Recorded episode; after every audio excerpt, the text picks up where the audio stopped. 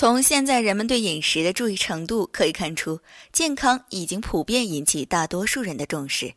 养生这个话题越来越热，人们越来越注重身体上的健康。对于身体上出现病，第一时间求医问药，务求药到病除。但对于把控时间，很多人身上都有一种病，而且极少引起注意，这就是拖延病。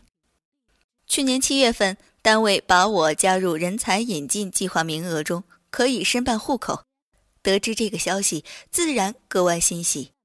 拿到上海户口，本就是在这边的目标。第一项内容是递交材料，没有规定具体时间。一看到密密麻麻的材料，几十项，我心里就烦，心想等哪天有空再整。一个月过去，人事催我递交材料，实在到了最后期限，我焦头烂额，找材料办证明。其中有几项证明必须我亲自回老家办理，就先递交了一部分材料，要回家办理的就往后拖。又一个月过去，人事又催，说同一批其他人都已经递交，仅剩我一个人。我这才极不情愿地回老家办理。就这样，初次审查材料，别人用了一星期，我用了两个月。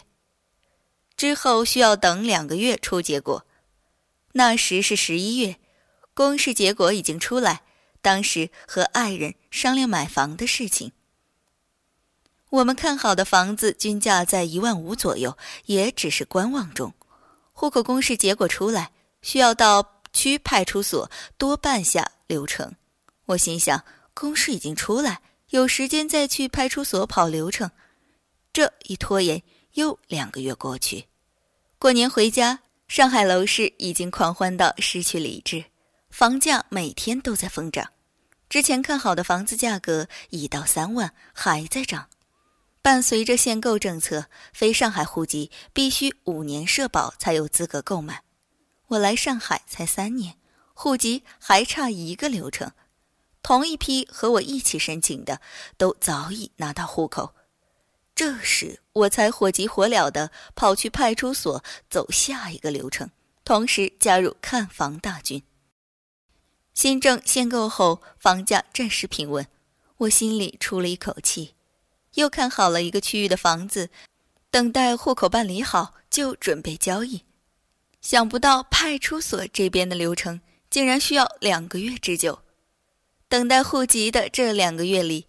看好的这片区域又开启了新一轮的涨价潮。昨天，前后历时一年之久的户籍办理下来了，同批次其他人只用了四个月，我拖延之久竟有六个月。在这六个月里，之前买房预算整整要多出至少三十万，再大的道理，不涉及到切身利益关系都不会重视。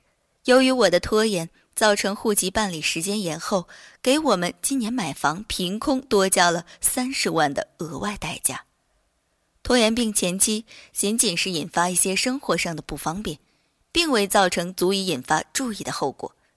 比如在家吃饭时不想刷碗，直到下次吃饭前才不得不去刷碗，久而久之成了习惯，每次都是吃饭前。